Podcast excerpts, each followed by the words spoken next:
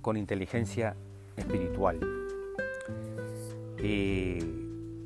Santiago Kovadlov, filósofo argentino, dice que la decadencia implica una condena en el presente, un encierro en el presente, un paradójico empantamiento en la fugacidad del tiempo, en el flujo incontinente de las horas, de los días, de los meses, de los años. El presente es el tiempo imposible, con él nada se puede construir si no es desde el futuro, desde un proyecto. Por eso desde la logoterapia de Víctor Frankl y tantos otros autores, hablamos de el proyecto. El hombre, el ser humano es proyecto. Se proyecta. Eso es la dimensión espiritual o existencial. Cuando digo espiritual no digo religioso, digo la dimensión del sentido, la dimensión donde la persona puede ser libre. Hablar de dimensión espiritual en psicología es fundamental cuando vemos tantas personas huérfanos de sentido, huérfanos, personas abrumadas, solas, con un vacío existencial que los anestesia, que no le encuentran sentido a su vida, que no le encuentran sentido a su trabajo, cansados de la familia, cansados de vivir, cansados de, amar, cansados de tener que hacer tanta actividad al mismo tiempo. La dimensión espiritual es la dimensión de la esperanza. Por eso hablamos tanto de esperanza cuando poder acompañar a gente que está desesperanzada. La dimensión libre de la persona es justamente esto. Cuando hablamos de inteligencia espiritual, decimos que la espiritual es libre porque es la dimensión de la apertura. Todos somos seres espirituales, seamos creyentes o no. Se puede ser ateo y desarrollar espiritualidad y se puede hacer muy religioso y tener problemas eh, depresivos o problemas de personalidad. O sea, una persona religiosa no te, no te hace inmune de las dolencias psíquicas. A mí me encanta Rollo May, que es un autor existencial fantástico, es maestro de Shalom, del cual aprendí mucho leyéndolo. No, fue discípulo también Víctor Frankl, aprendió mucho de Rollo May. Rollo May dice: Terapia es hacer al otro libre, sobre todo libre para que tome conciencia de sus posibilidades. Miren qué lindo esto, ¿no? Terapia es hacer al otro libre, sobre todo libre para que tome conciencia de sus posibilidades. Y esto es fundamental. Cualquier terapia, cualquier coach, cualquier papá, cualquier educador, lo que intenta hacer es que la persona tome conciencia de sus posibilidades, que vendría a ser como tomar conciencia de mi futuro, tomar conciencia de aquel Alejandro que quiero ser pero que todavía no soy, pero que voy siendo o que voy camino con las acciones cotidianas que hago para desarrollar esas posibilidades, que si no las desarrollo, permanecen escondidas en mí, permanecen reprimidas. Por eso es que la espiritualidad es desarrollar tu, eh, tu posibilidad y tus distintas posibilidades. Todo este enfoque se basa también en la filosofía existencial, que plantea que, bueno, que nada es seguro, que lo único seguro es la muerte, la única posibilidad segura es la muerte, pero por lo demás, el hacer consciente nuestras posibilidades nos, nos, hace levantarnos motivados cada día, nos hace ver, bueno, cómo puedo ser hoy para ser mejor papá, mejor jefe, mejor líder, para ser mejor hermano, mejor pareja, para desarrollar mis posibilidades. Víctor Frankl habla de que si no desarrollamos esta espiritualidad, si no somos libres, podemos desarrollar lo que él habla de las neurosis colectivas. Las neurosis colectivas son cuatro, que es el sentido, el presentismo, cuando uno vive en el presente, ¿no? Sin, este, sin proyectarse, vivir el instante, más que el presente, en un sentido negativo, no, no en un sentido positivo, porque hoy en día Estamos hablando de que vivir un día a la vez nos puede ayudar muchísimo para manejar la ansiedad, para controlar la calma, pero el presentismo sin proyecto de futuro te puede llevar a conductas compulsivas. ¿no? Después la, postura, la otra neurosis colectiva es el fatalismo, que es cuando la gente se abandona, cuando dice todo es víctima del destino, todo va a pasar por algo. La persona más negativa, el fatalismo es cuando pongo excusas, ¿no? Este, cuando no me hago responsable, cuando no tomo la vida en mis manos. Después aparece la masificación, que es la persona que se refugia en la manada, como decía Sartre, ¿no? Es, este, bueno, siempre se hizo así, acá siempre se hizo así, en mi familia siempre se hizo así, en la empresa todos los uruguayos, todos los argentinos, todos los colombianos, no, no. Eh, tenemos que, toda, todo enfoque de vida sano te tiene que ayudar a personalizar, no a caer en la despersonalización de que todos los psicólogos, todos los educadores, todos los jefes, tenemos que individualizar para lograr que la persona saque lo mejor de sí, saque su diferencia. Y la cuarta neurosis colectiva es el fanatismo, ¿no? cuando la gente anula la verdad del otro, la postura del otro, cuando me abrazo a mi verdad como si fuera la única. Entonces estas cuatro neurosis colectivas, el presentismo, el fatalismo, la masificación y el fanatismo vendría a ser como el vacío existencial, vendría a ser cuando la persona no logra, cuando tiene atrofiada su dimensión espiritual. Este, yo estoy sumando acá a Víctor Frankl y le voy a sumar otro autor que ustedes conozcan, que se llama Frances Torralba, que es un español, es un español que la verdad que a mí me ha servido muchísimo, tiene un libro que se llama Inteligencia Espiritual justamente, y él dice que eh, tenemos atrofiado nuestra dimensión espiritual. ¿Cómo? Bueno, cuando caemos en actitudes de, banalidad, de consumismo, de aburrimiento, de vulgar, actitudes de, intolerancia. Y en esta época donde estoy haciendo este podcast con esta cuarentena de coronavirus, todos nosotros estamos con una terapia existencial increíble, somos todos pacientes, no pacientes de tener paciencia.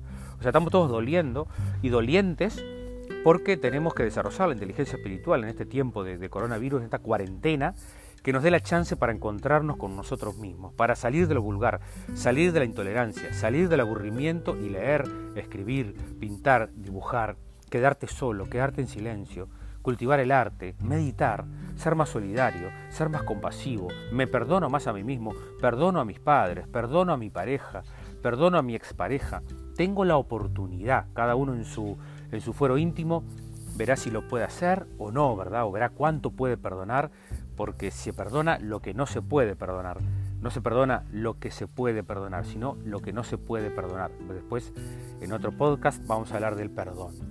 Entonces, esta existencia inauténtica nos lleva a atrofiar la, vida espiritual, la vida, la vida libre de la persona, ¿no? porque me angustio en lo trivial.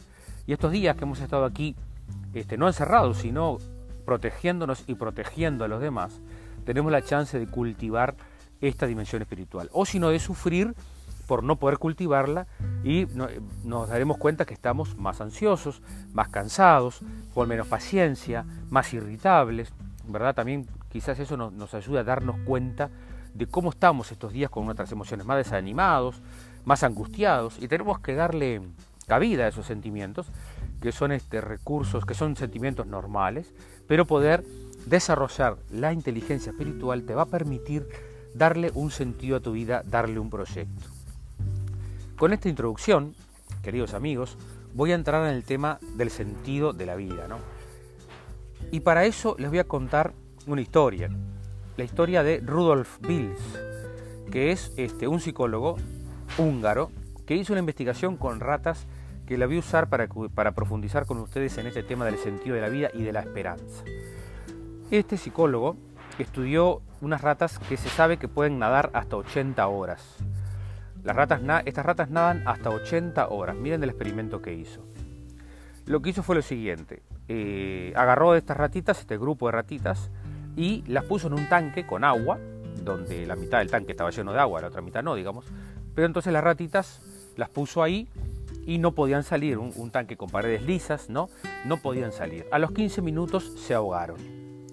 Al otro día hizo lo siguiente. Tomó de este mismo grupo de ratitas, un, un este, eh, las puso de nuevo en el tanque, pero a los 15 minutos, antes de los 15 minutos, perdón, las, les, agregó una escalera, una tablita, una escalera, de forma tal que las ratitas podían salir. Entonces, recuerden que el primer grupo a los 15 minutos se ahogó. Segundo grupo, antes de los 15 minutos, le agrega esta escalera, las ratitas salen sin ahogarse perfectamente. Entonces, ¿qué hizo? Agarró estas ratitas que salieron, las ratitas del segundo grupo que estaban, y las puso el tercer día de vuelta en el tanque con agua sin la escalera. Y las ratitas resistieron las 80 horas de su capacidad de nado porque tenían la esperanza, plantea él, que le llamó el factor esperanza, tenían la esperanza de que podían resistir esperando la escalera. Habían tenido la experiencia previa de que había una escalera de que las podía salvar, entre comillas, y entonces se quedaron esperando que apareciera esa escalera, o sea que nadaron las 80 horas de su capacidad de nado. Rudolf Bills. ¿Para qué utilizamos en logoterapia, en psicología, este, este ejemplo? Bueno, lo utilizamos para tomar conciencia la fuerza que tiene la esperanza. Tenerle, dar un sentido de vida es proyecto de vida, es esperanza. Lo mismo que le pasaba a Franklin en el campo de concentración. Aquellas personas que tenían un para qué, que tenían un sentido, que tenían un proyecto, que tenían la esperanza, se mantenían con vida. Y aquellos que no, caían, sucumbían y su sistema inmune los hacía, ¿verdad? Por eso la resiliencia y la esperanza te mantiene con vida. mientras alguien espera algo de ti, hay esperanza. Miren la fuerza que tiene esto. Lo mismo pasaba en el campo de concentración. Cuando tenían la esperanza, esto lo cuenta Frankl en su libro El hombre en busca de sentido, tenían la esperanza de que el 25 de diciembre o el 31 de diciembre los liberaban. Y no eran liberados, el 26 no eran liberados, el 1 de enero tampoco.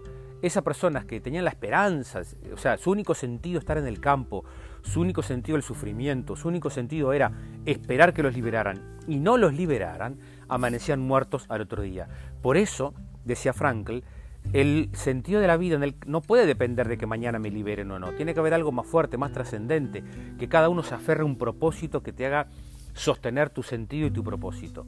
Y esto nos pasa a nosotros ahora en cuarentena o te pasa en la vida fuera de la cuarentena. Cuando tú le decís que no a tu hijo por un sentido, pero que él todavía no lo ve. Como líder, cuando le dices a tu equipo, hay que hacer esto y a veces son cosas que implican sufrimiento, aunque tu colaborador todavía no lo vea, el sentido es lo que nos motiva. El sentido es la automotivación. El sentido es el guía, es los valores que nos guían para decir que no, o en este caso la pandemia, para quedarnos en casa los que podemos, porque sabemos que estamos haciendo un bien común, un bien global, nos estamos cuidando y estamos cuidando a otros. Entonces estamos viviendo una época de, sentido, de sinsentido, una época donde, donde la gente no le encuentra sentido de la vida, por eso la pandemia nos agarró también con una crisis existencial, porque me estoy obligado a reciclar mi proyecto de vida a reciclar mi trabajo, a reciclarme como, como padre o como pareja. Me, me, entregó este terapeuta coronavirus, me entregó a mis emociones, me entregó a mis sentimientos. Entonces aquí estoy sin, sin saber qué hacer. Por eso estoy haciendo este podcast, porque me parece que puede ser una terapia preciosa, que tú puedas pensar cuál es tu sentido de vida, cuáles son los motivos que tienes para vivir, qué es lo que te mantiene con esperanza, qué es lo que te mantiene vivo, cuáles, cuáles son las cosas que quieres hacer más allá de que si nos liberan en un mes o en dos meses o en tres meses, porque tú ya tienes la oportunidad de ser libre ahora, tienes la oportunidad de ser libre, de crecer en tu libertad interior ahora, porque puedes seguir preso después. Te pueden liberar de la cuarentena y si no aprovechaste este terapeuta coronavirus, vas a estar preso después, porque te vas a meter en el consumismo, te metes en el trabajo, te refugias en una existencia auténtico y perdiste la libertad. Tenés la chance hoy de encontrarle un sentido a tu vida, de responderle a lo que la vida te pregunta hoy, a los sufrimientos que te, que te tiene hoy. O sea, este es el proyecto en camino. Por eso siempre decimos que la salud se mide en proyectos. Yo quiero que en estos últimos minutos tú pienses cuáles son tus proyectos de vida, cuál es el sentido de tu vida y que me escribas después aquí qué es lo que te motiva a vivir, que tu sentido de vida en la cuarentena no sea solo salir, que le encuentres un sentido estar aquí, a ser más compasivo. Si tú estás con ganas, si tú estás entusiasmado por la vida, no vas, a, estar aburrido porque vas a estar lleno de vida para dar. La salud se mide en proyectos. ¿Cuáles son tus proyectos? ¿Hacia dónde quieres ir? Tu proyecto como papá, como hermano, como hijo, como jefe en tu empresa, como líder. No luches contra el sinsentido. Acepta que estás en crisis, acepta que no sé cuál es el sentido de mi vida, pero quédate así tranquilo para poder madurar, para poder crecer. Madurar no es ser aburrido, es dejar atrás el tiempo que corre y abrazar al que viene. Madurar es dejar de ser adolescente, dejar de ser adulto joven para ser maduro, dejar de ser niño para ser adolescente, dejar de ser adolescente para ser adulto. Madurar es divertirte con tu vida, tener curioso con lo que la vida te pregunta hoy, enfrentar con alegría como ciudadano responsable, si estamos, si tu país está hoy en emergencia sanitaria, pero dándole, no claudicando de tu libertad, no claudicando de tu responsabilidad. Así que les voy a leer un texto cortito porque esto podcast estoy pensando que los voy a hacer de 15 minutos cada uno y voy a elegir de mi libro La vida en tus manos, que es donde estoy armando este podcast, un texto que me gusta mucho que se llama Vivir es elegir. Para el último, para el último, aquí va este último texto que se llama Vivir es elegir. Vivir es elegir porque la vida nos confronta todo el tiempo con las elecciones. Aquella persona que no elige su vida, que no ama su vida, queda víctima y, la vida en tus manos se trata de ser, salir de la postura de víctima y ser responsables de nuestra propia vida. Cuando uno es responsable, uno abraza lo que la vida te entrega, que nunca sabemos lo que es. Por eso voy a elegir este texto ahora para poder eh, regalárselo a ustedes.